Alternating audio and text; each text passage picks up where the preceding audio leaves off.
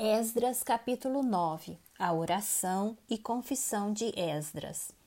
Acabadas, pois, estas coisas, vieram ter comigo os príncipes, dizendo: O povo de Israel e os sacerdotes e os levitas não se separaram dos povos de outras terras com as suas abominações, isto é, dos cananeus, dos heteus, dos ferezeus, dos jebuseus, dos amonitas, dos moabitas, dos egípcios e dos amoreus, pois tomaram das suas filhas para si e para seus filhos, e assim se misturaram a linhagem santa com os povos dessas terras, e até os príncipes e magistrados foram os primeiros nesta transgressão. Ouvindo eu tal coisa, rasguei as minhas vestes e o meu manto, e arranquei os cabelos da cabeça e da barba, e me assentei atônito.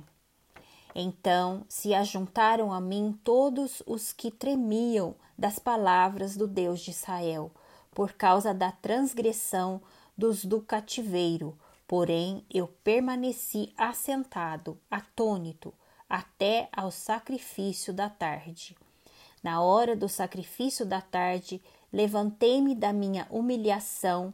com as vestes e o manto já rasgado, me pus de joelhos, estendi as mãos para o Senhor, meu Deus, e disse: Meu Deus, estou confuso e envergonhado para levantar a ti a face, meu Deus, porque as nossas iniquidades se multiplicaram sobre a nossa cabeça e a nossa culpa cresceu até aos céus. Desde os dias de nossos pais até hoje, estamos em grande culpa e por causa das nossas iniquidades fomos entregues, nós, os nossos reis e os nossos sacerdotes, nas mãos dos reis de outras terras e sujeitos à espada, ao cativeiro, ao roubo e à ignomia como hoje se vê. Agora, por breve momento, se nos manifestou a graça da parte do Senhor, nosso Deus, para nos deixar alguns que escapem e para dar-nos estabilidade ao seu santo lugar, para nos alumiar os olhos, ó Deus nosso, e para nos dar um pouco de vida na nossa servidão.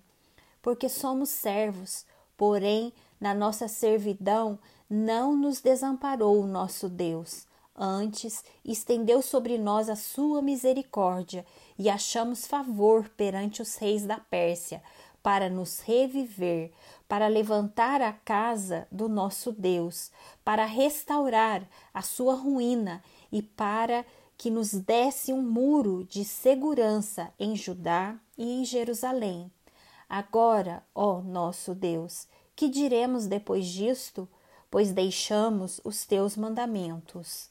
que ordenaste por intermédio dos teus servos, os profetas, dizendo: A terra em que entrais para possuir é terra imunda, pela imundície dos seus povos, pelas abominações com que na sua corrupção a encheram de uma extremidade a outra.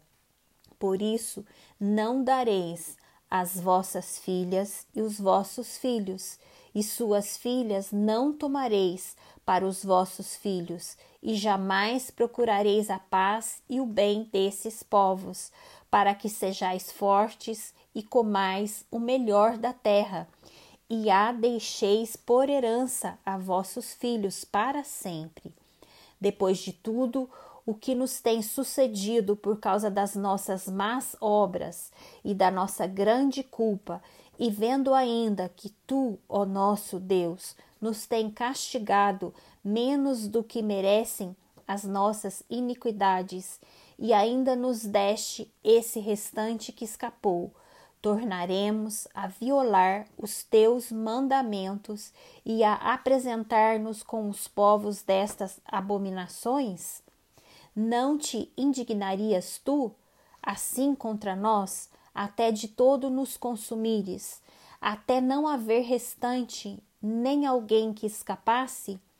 Ah, Senhor, Deus de Israel, justo és, pois somos os restantes que escaparam, como hoje se vê. Eis que estamos diante de ti, na nossa culpa, porque ninguém há que possa estar na tua presença por causa disto.